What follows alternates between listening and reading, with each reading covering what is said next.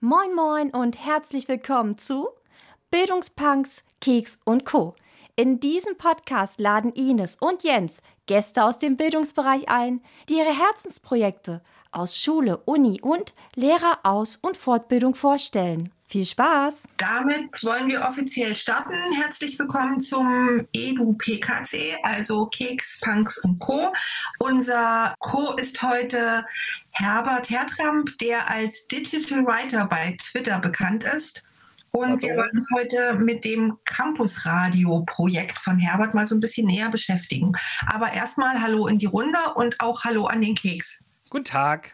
Und hallo Herbert. Ja, guten Tag, guten Abend und hallo allerseits. Herbert, was machst du eigentlich so? Im Moment äh, ist das tatsächlich eine ganz neue Situation für mich. Ähm, ich bin Sozialwissenschaftler, war jetzt 30 Jahre lang an der Uni Ulm tätig in der Lehrerausbildung und auch bei den Praxisphasen unserer Lehramtsstudentinnen. Äh, und jetzt seit vier Wochen im angeblichen Ruhestand ähm, bin ich jetzt also dabei, ein bisschen zu gucken, was ich mache. Ich habe zwar weiter Lehraufträge an der Uni und bin auch weiter in der Lehrerfortbildung tätig, aber ich habe jetzt theoretisch ganz viel Zeit. Praktisch äh, spüre ich noch nicht viel davon.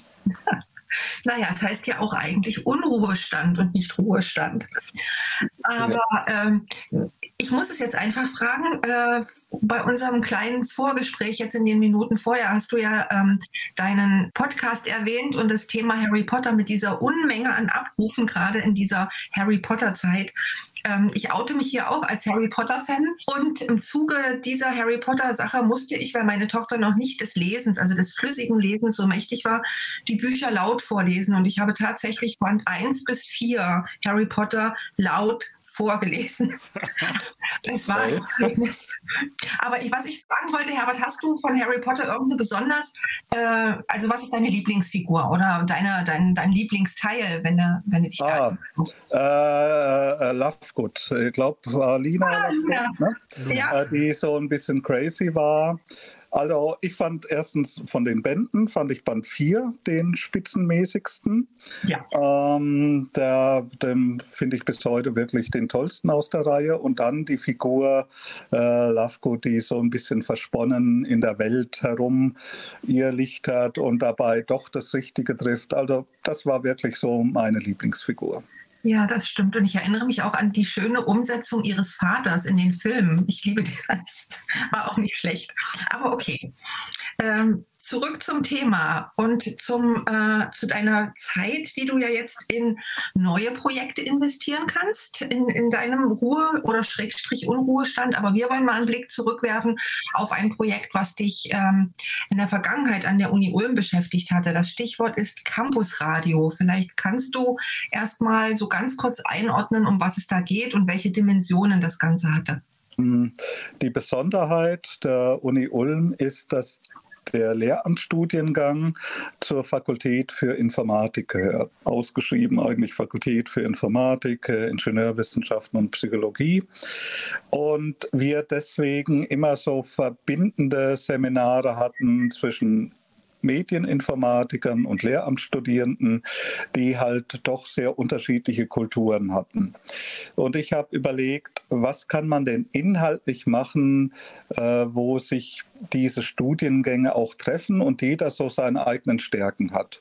Sodass ich sehr früh überlegt habe, was mit Medien in Anführungszeichen zu machen, äh, aber gleichzeitig auch das Potenzial äh, herzunehmen von ähm, ähm, etwas darstellen zu können, äh, Wissen äh, vermitteln zu können.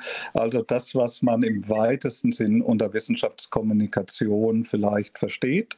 Denn wir haben als Schwerpunkte die MINT-Fächer und da gibt es ja sehr komplexe Sachen. Ja? Also wenn man Quantenmechanik einem normalsterblichen Menschen ähm, erklären möchte, dann fängt es sehr schnell an, sehr schwierig zu werden.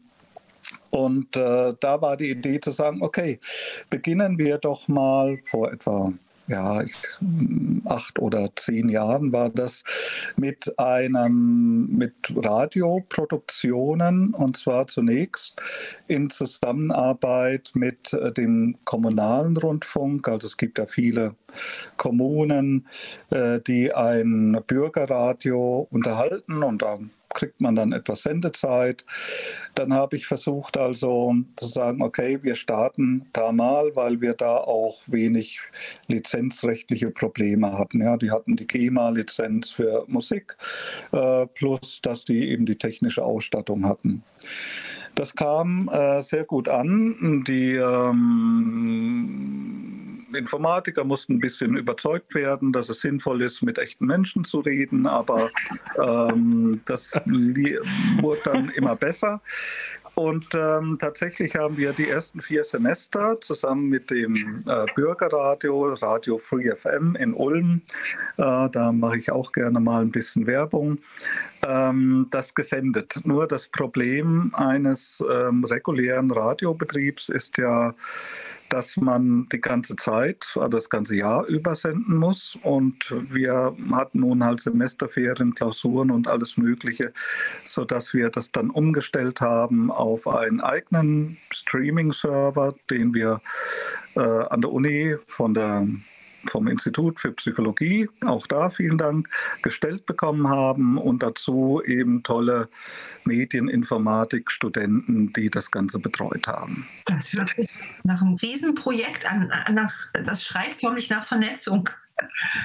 Genau, und ähm, ich äh, sage vielleicht einfach mal ein bisschen praktisch. Also das eine sind die Hintergründe, was kann man mit solchen Audioprojekten denn erreichen, auch an Lerneffekten ähm, und auch im Schulbereich nachher.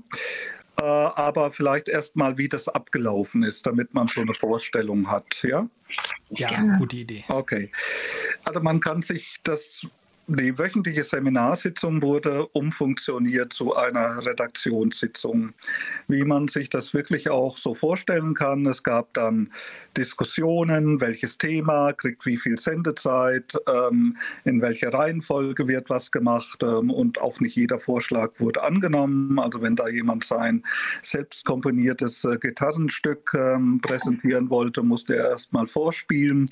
Also Jens, das geht in deine Richtung. Ja, aber wenigstens wurde nicht pauschal Nein gesagt, sondern man durfte wenigstens vorspielen. Genau, man war ganz offen und vor allen Dingen auch, ähm, also wir haben immer mit dem Kick-Off äh, begonnen am Anfang vom Semester. Das heißt, ein Wochenende äh, mit Brainstorming und überhaupt mal reinzukommen. Wie macht man eine interessante Geschichte? Wie erzählt man gut? Ähm, an kleinen Übungen ausprobiert, dann im Studio musste jeder mal vors Mikrofon, also das Medienzentrum der Universität Ulm, auch dahin an das KITS, vielen Dank, hat uns ein eigenes Studio zur Verfügung gestellt, hat Mischpult und Gerätschaften und vier Studiomikrofone besorgt. Das war natürlich schon Luxus. Ähm, und wir hatten schalldichten Raum, was auch äh, natürlich toll war, äh, sodass wir an diesen ersten Blocktagen erstmal so ein Gefühl dafür bekommen haben, wie sitzt man vor dem Mikrofon, äh, wie macht man ein Interview mit einem Gast und ähm, ja, und wie erzählt man Dinge auch interessant. Also so mal ein Rundumschlag. Nach dieser Anfangsphase haben wir tatsächlich dann Moodle genommen als Redaktionssystem und das im Laufe der Semester richtig toll aufgebaut. Nämlich dieses Redaktionssystem bestand dann aus den Wiki-Modulen, ähm, um äh, quasi einen Sendeplan für das Semester äh, einzupflegen, immer zu sagen, okay, wer moderiert Zwischenmoderation, wer macht die Begrüßung, welche Studiogäste empfangen wir, äh, welcher Beitrag, der voraufgezeichnet ist, wird um welche Uhrzeit gesendet und so weiter. Ähm, bestand aber auch aus einem Link zu einer eigenen äh, Cloud, weil die ähm, Audiodateien waren natürlich sehr umfangreich, äh, wo dann quasi die Rohschnitte drauf landeten, dann das Ganze wieder von einer anderen Gruppe, Seminargruppe geschnitten wurde, ähm, äh, Drehbücher wurden geschrieben, Storyboards gemacht, also richtig das ganze Programm eines echten Rundfunksenders wurde quasi mit Moodle nachgebildet und hat auch tatsächlich richtig gut nachher funktioniert. Hat sicher seine vier, fünf Semester gedauert, bis wir das so intus hatten, aber dann kann man sagen, lief es reibungslos. Also das mal als ersten Punkt. Man kann wirklich diese Lernplattformen, die die Schulen aktuell ja zum Glück inzwischen haben, meistens jedenfalls, dafür nutzen, wenn man egal ob es Podcast oder ein Schulradio oder irgendwas ähnliches machen will, dann eignet sich das durchaus als äh, Redaktionssystem für Absprachen, für kleine Entwürfe, für Zeitpläne. Äh, das lässt sich gut machen, ohne zusätzliche Software unbedingt zu haben. Das klingt also alles auf der einen Seite so, als würde man nicht unbedingt viel mehr brauchen, als die meisten Schulen schon haben. Auf der anderen Seite klingt es aber auch trotzdem nicht so richtig niederschwellig, weil ich vermute, man muss mit diesen Tools dann schon ziemlich gut umgehen können, um das auch auf die Beine zu stellen. Oder ist das was, was ein Lehrer mal eben so an einem Nachmittag auf die Beine stellen könnte? Oder braucht das ein paar Monate Vorlaufzeit, bis die erste Sendung dann on air gehen kann? Also ein paar Monate äh, in der Regel nicht, äh, wenn man sich mit so einem Konzept vertraut gemacht hat. Aber wenn man einen regelmäßigen Betrieb wie ein Schulradio, das wäre, aufmachen will, dann braucht es sicherlich ein Team, das länger dabei ist. man kann nicht äh, wöchentlich jemand neu einweisen, sondern ähm, es muss quasi betreut werden von älteren Schülern zum Beispiel, die die Technik dann managen oder ähnliches. Das ist die eine Seite. Die andere Seite ist, nun, ähm, man kann inzwischen das Ganze auch sehr niederschwellig beginnen, indem man einfach sagt, es muss ja nicht sofort ein Radio sein, eine gute, gut gemachte Podcast-Reihe erfüllt auch erstmal die didaktischen Zwecke, die ich verfolge, nämlich dass Schüler ein, Schülerinnen ein Gefühl bekommen dafür, wie schreibe ich ein Drehbuch, wie bereite ich eine Story auf, ähm, wie führe ich Interviews oder mache einen Bericht. Ich nehme jetzt einfach mal zwei, drei Beispiele aus äh, den Sendungen von unserem Campusradio. Der eine Bericht ging äh, ganz einfach über das Mensa-Essen. Also da hm, hat man in aller Regel an allen Hochschulen ja sehr unterschiedliche Meinungen dazu. Die einen finden es toll, dass überhaupt gekocht wird. Äh, die anderen äh, sagen, ja, aber hm, der vegane Schwerpunkt ist da sehr unterentwickelt. Und da sind einfach Studierende dann mal in die, also haben zunächst ähm, Kommilitonen interviewt und dann sind sie aber in der Küche, haben mit dem äh, Chefkoch geredet, mit äh, der Logistikabteilung und haben dann eben herausgefunden, äh, welche Entscheidungen zu welcher Art von Gerichten führen. Also vom Thema her sehr unspektakulär, war aber eine ähm, recht erfolgreiche Sendung, weil ganz viele Hintergründe kannte man nicht. Und so kann ich mir erstmal niederschwellig vorstellen, man nimmt Themen aus der eigenen Umgebung. Also ich mache jetzt gerade ein neues Projekt, das hat mit Citizen Science zu tun, also ein, ein Webportal, das mit ähm, Stadtgeschichte zu tun hat und wo Bürger die Daten verwenden. Und so gibt es eben ganz viele Dinge, die man mit dem BUND oder mit anderen machen kann, die sich zum Beispiel in der Natur rund um die Schule oder so ähm, ergeben. Wenn man so ein Thema hat, braucht man jetzt eigentlich nicht die riesige Ausstattung. Heutzutage genügt tatsächlich auch schon im einfachsten Fall das iPad, was jetzt viele Schulen haben. Nett wäre noch ein bisschen besseres Mikrofon dazu zu tun. Ähm, und schon hat man erstmal die Grundlage für eine ganz gescheite Audioaufnahme. Und wenn man nur noch die zwei, drei Tools kennt und sehr viel mehr ist es eigentlich nicht, mit denen man aufnehmen kann. Also äh, man kann prinzipiell alles mit einer einzigen App machen und bis hin zur Podcast-Veröffentlichung. Das ist Anchor, also Anchor geschrieben, kennen viele sicher. Ähm, da setzt man einfach vor Smartphone, vor iPad, spricht ein und mischt auch direkt in diese App, drückt auf den Knopf und es wird bei Spotify und iTunes und den anderen Kanälen veröffentlicht. Ich würde sagen, ab der dritten Klasse kann man das mit einfachen Themen schon machen bis hin zu Älteren, die dann eben auch äh, Leute äh, interviewen. Ich weiß noch, ein, ein sehr guter Podcast ging einfach mal um das äh, Thema Genmais und drumherum und dann wurden Landespolitiker befragt, ähm, wie sie das Ganze sehen und einordnen. Also man kann auch mit höheren Klassen anspruchsvolle Themen machen, aber die Bandbreite reicht wirklich von unteren Klassen bis ähm, den oberen. Und dann gibt es eigentlich noch zwei Tools, wenn man das Ganze ein bisschen besser hm, hinkriegen möchte. Bei, in, in der iOS-Welt oder macOS wäre es äh, GarageBand, also GarageBand, ähm, was von Haus aus drauf ist. Und ähm, eigentlich alles hat, aber ich finde immer ja, ein bisschen komplex zum Bedienen, aber verwendet man oft in der Schule. Und das zweite, der Oldie und Klassiker ist Audacity. Da, damit haben wir auch unsere Sendungen gemacht, weil das sehr einfach zu erlernen ist. Es gibt unheimlich viele Tutorials. Also das wären eigentlich die zwei Software-Sachen, die ich empfehlen würde. Ich fühle mich gerade so auch so ein bisschen angesprochen, weil du sagst, das ist alles gar nicht so schwer zu erlernen und ich kann das bestätigen bestätigen.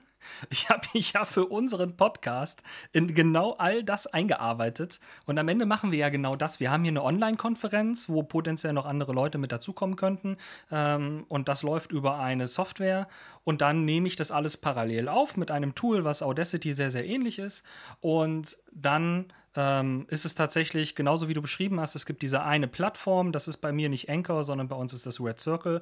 Da lade ich die ganzen Sachen hoch und ähm, das heißt eigentlich nur diese eine Audiodatei, die dann am Ende dabei rauskommt, die lade ich dort hoch und dann mache ich noch ein schönes Bildchen dazu, schreibe noch einen kurzen Beschreibungstext, worum es in der Folge geht. Und alles andere passiert dann, wenn es erstmal eingerichtet ist, komplett automatisch. Und das äh, entlastet natürlich. Das heißt, wenn ich jetzt hier fertig bin, dann mache ich noch ein bisschen Nachbearbeitung mit, mit dem Audioprogramm und äh, dann das Hochladen wirklich, wenn die Datei erstmal fertig ist, das Hochladen und Veröffentlichen ist wirklich die kleinste Kleinigkeit, die da noch dranhängt. Und äh, das dauert genauso lange wie ein Tweet zu schreiben, dass denn die neue Podcast-Folge jetzt online ist. Man kann recht leicht ähm, sich diese Dinge beibringen oder wie gesagt, wenn man einen Kollegen kennt, Kollegin, die damit schon mal umgegangen ist, dann äh, denke ich, es reicht ein Nachmittag, um das alles mal durchzuspielen. Ihr könnt mir auch einen Podcast von Seiten von Lehrerinnen oder Lehrern ganz gut vorstellen. Äh, ich würde ganz gerne vielleicht noch etwas dazu sagen zu dem Aspekt, warum Audio und nicht Video.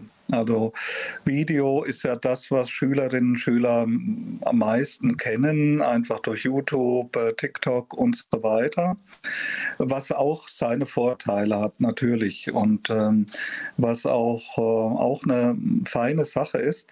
Ich finde aber bei Audio Dingen kann man sich sehr viel stärker auf den Inhalt konzentrieren. Und das fängt plötzlich an, wichtig zu werden, ähm, Bilder in einem Kopf zu erzeugen, ohne dass man eine Kamera so schlicht einfach nach vorne auf irgendwas draufhält.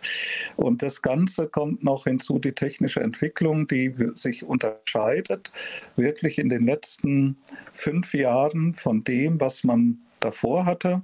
Also als das Fernsehen etwa 1938 in den USA anfing sich zu verbreiten, hat die New York Times einen Artikel gehabt, Fernsehen wird sich nicht durchsetzen gegenüber dem Radio, weil kein Mensch hat Zeit, vor einer Kiste zu sitzen und hinzugucken. Man will seine Feldarbeit machen, man will seine Hausarbeit machen.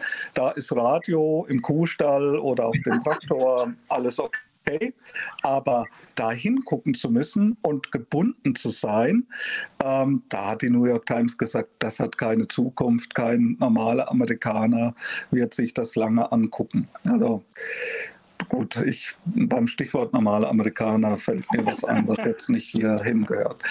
Jedenfalls, ähm, die, die Sache selbst, nämlich das Audio, sehr viel unabhängiger zu hören ist. Also gerade wenn man eine Podcast-App hat, ja, die man während des Fahrens im Zug, während des Autofahrens, während äh, über einen Bluetooth-Lautsprecher, während man die Hausarbeit macht und so weiter, sind Dinge, die jetzt mit Smartphones und ähm, den hohen Übertragungsraten, der leichten Abrufbarkeit einen ganz neuen Stellenwert haben, Wissen auch weiterzugeben oder Erfahrungen weiterzugeben oder überhaupt etwas, was man gemacht hat, auf eine leichte Art und Weise weiterzugeben.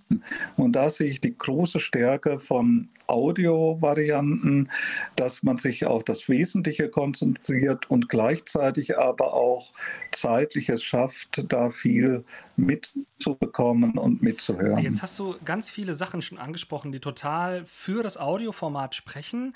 Und ich beobachte das bei mir selber auch. Je älter ich werde, umso mehr Zeit verbringe ich auch mit dem Hören. Ich habe zum Beispiel ganz, ganz oft Podcasts am Laufen oder auch Musik äh, beim Joggen natürlich. Ich höre abends ganz viel zum Thema äh, Gitarren und was man, was entwickelt sich auf dem Markt und was ist das nächste, was ich mir kaufen sollte äh, oder auch nicht.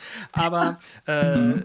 die Schwierigkeit, und das ist, glaube ich, die große Herausforderung, ist dann natürlich, dass man Inhalte für ein Audioformat ganz anders aufarbeiten muss als für ein Videoformat. Weil im Videoformat ähm, habe ich vielleicht den Sprecher, den sehe ich noch und das macht mir die Möglichkeit, ähm, ihm vielleicht besser zu folgen. Zumindest empfinde ich das manchmal so. Insbesondere dann, wenn ich es schaffe, noch ein paar Bilder ähm, zu meinen Erklärungen mit, mit einzufügen.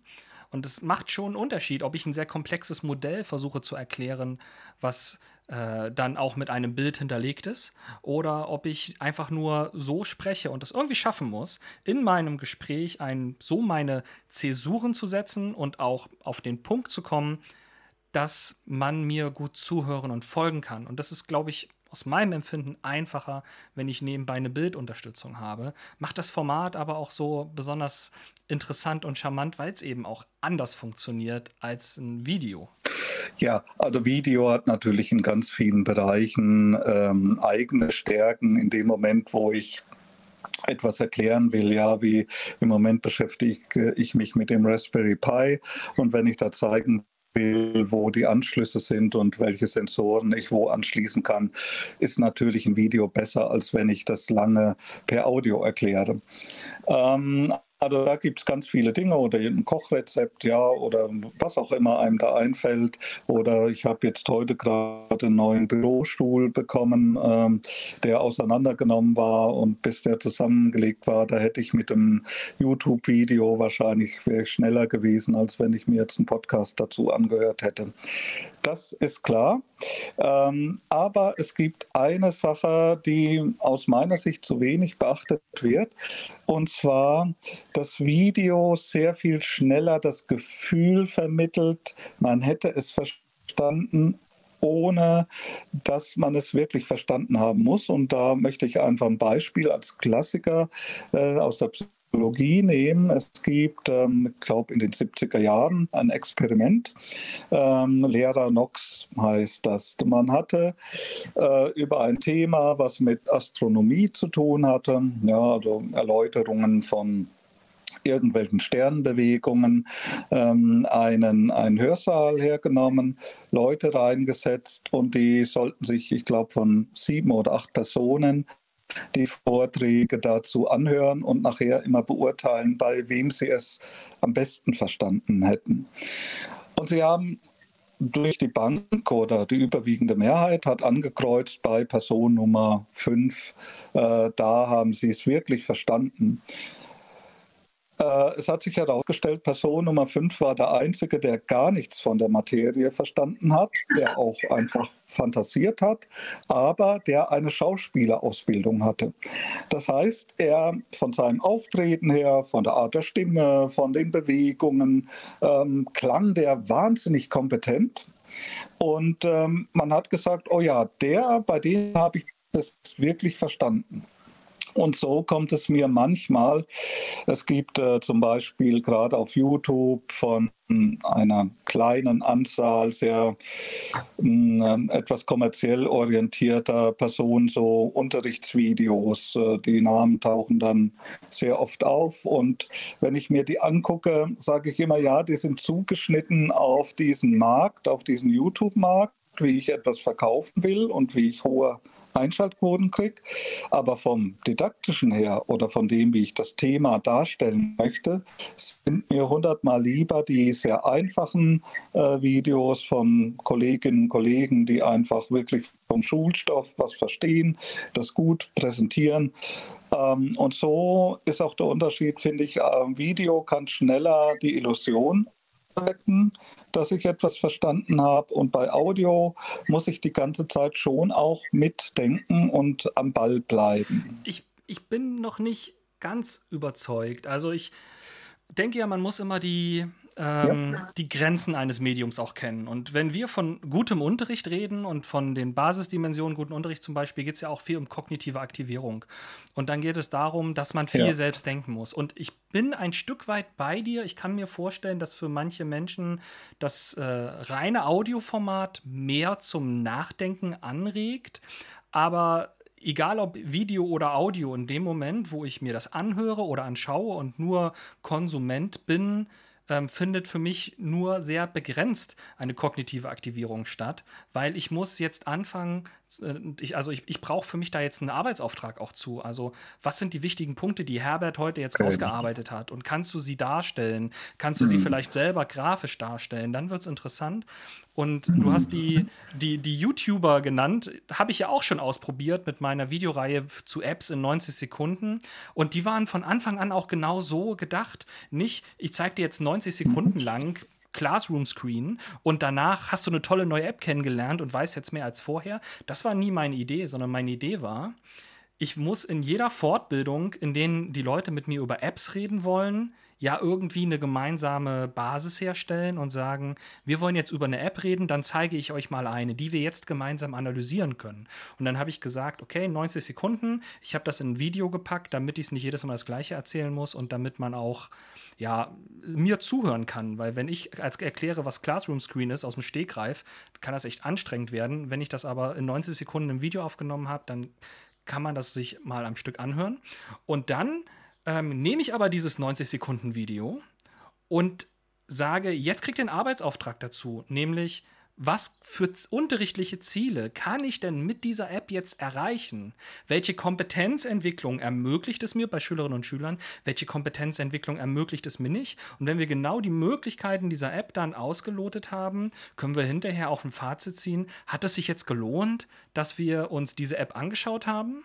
Oder was sind Dinge, die, in die wir uns eigentlich einarbeiten? Dinge, die sich lohnen? Was ist das, was wir anschauen sollten? Und dann haben wir in diesen Fragestellungen, die meine Teilnehmerinnen und Teilnehmer in der Fortbildung beantworten müssen, darin eine enorme kognitive Aktivierung. Und das ist auch meine Hoffnung für unseren Podcast hier, dass wir Fragen aufwerfen, die die Leute dazu animieren, selber weiterzuarbeiten und äh, sich weiter zu entwickeln und sagen, okay, das, was der Herbert erzählt, ist ein super interessantes Thema. Mir geht es so, ich denke die ganze Zeit darüber nach, reicht mir ein Podcast oder will ich eigentlich meine eigene Radiosendung haben? Das wäre irgendwie total cool und was muss ich dann dabei beachten? Und da entwickle ich mich dann weiter, da lerne ich.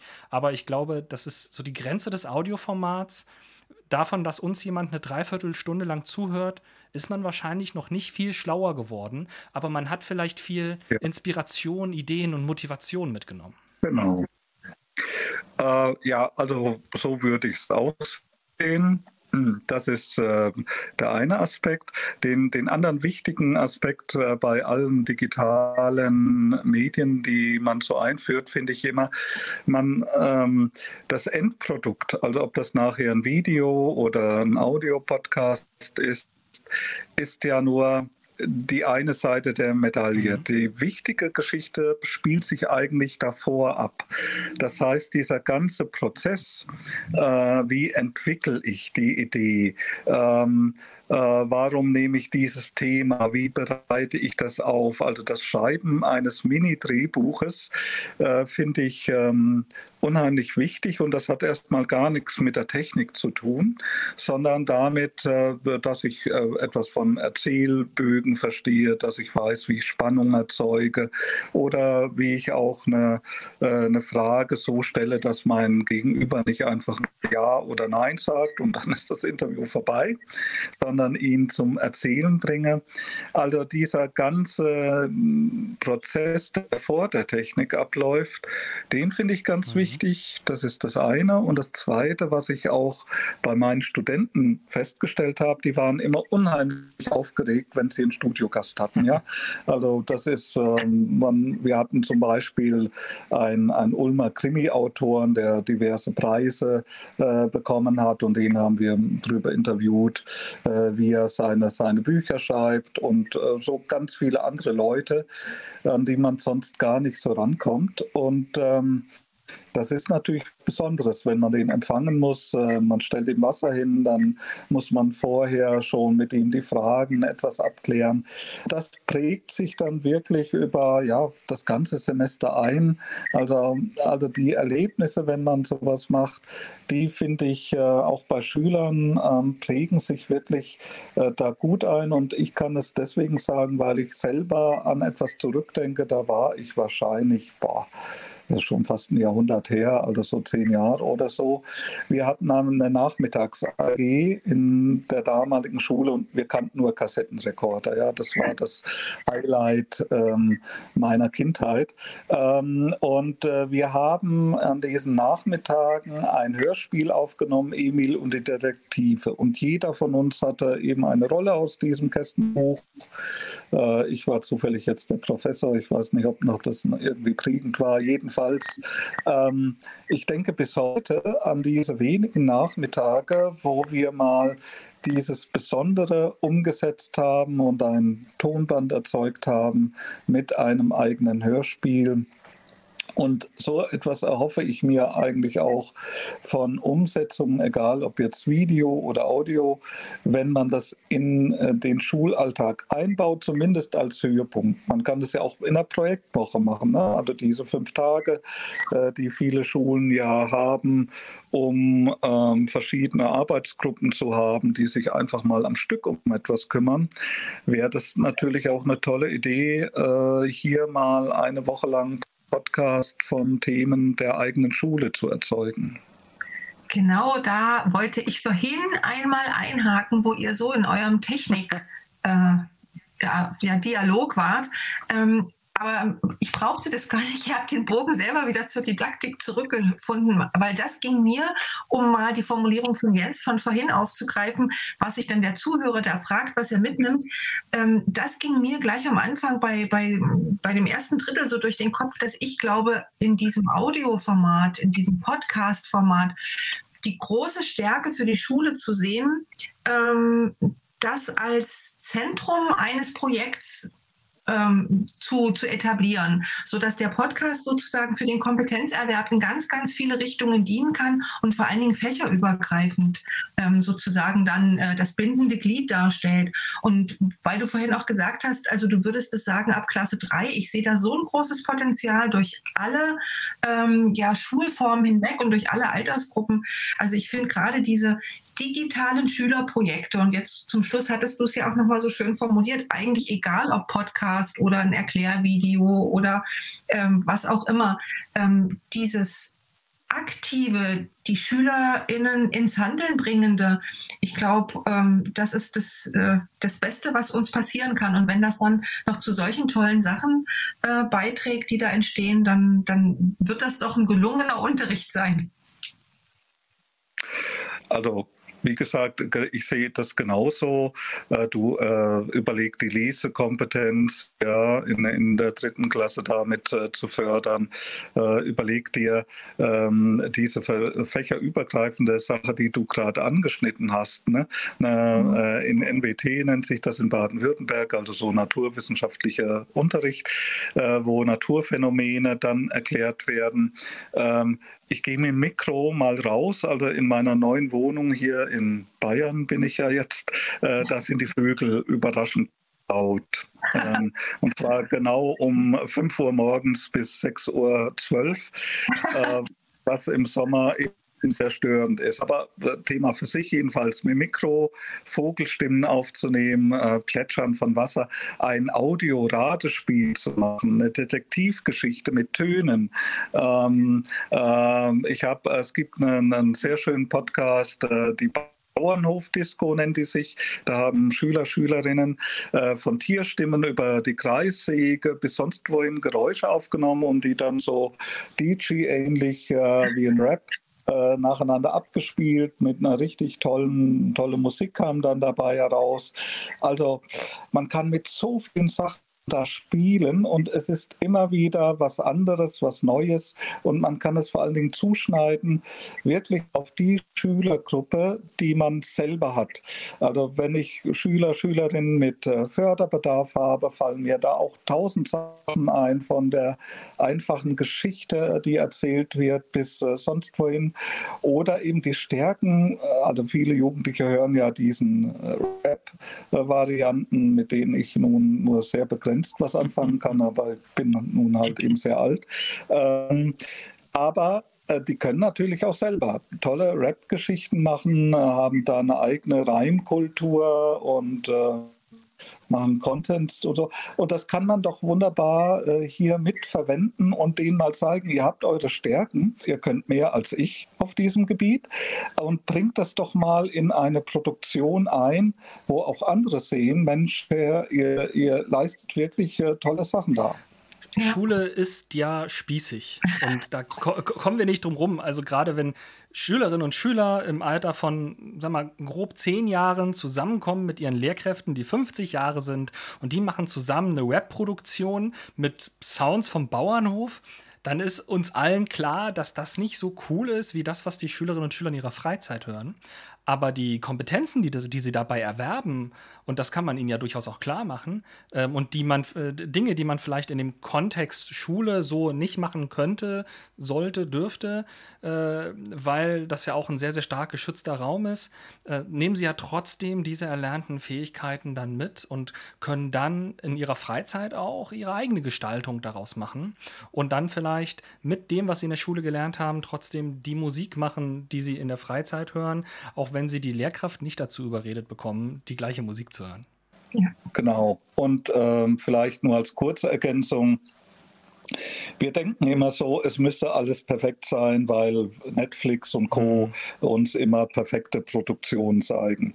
Meine Erfahrung mit den Studierenden, die ja nun also im Alter von 20 bis 26 so waren, war, die waren irre begeistert davon, als die ihr erstes selbstgemachtes Weihnachtshörspiel ähm, produzierten. Ja, einer hat eine Blockflöte mitgebracht, äh, der andere hat äh, seine Stimmen verstellt.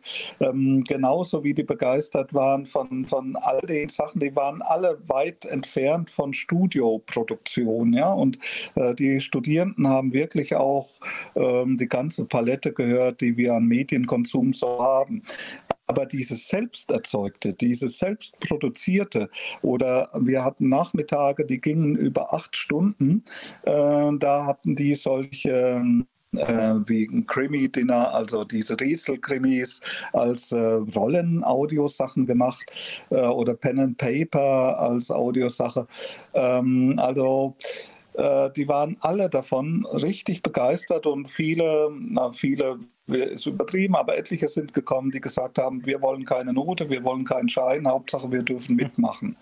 Und das ist für mich so ein Zeichen, in dem Moment, wo Schülerinnen und Schüler selber etwas produzieren und in die Hand nehmen, muss es nicht dieses perfekte Stadium haben, dieses Hochglanzzeug, das man sonst so kennt, sondern sie merken, Mensch, ich kann das, ich mache das und es kommt was dabei raus, was mir richtig viel Spaß macht.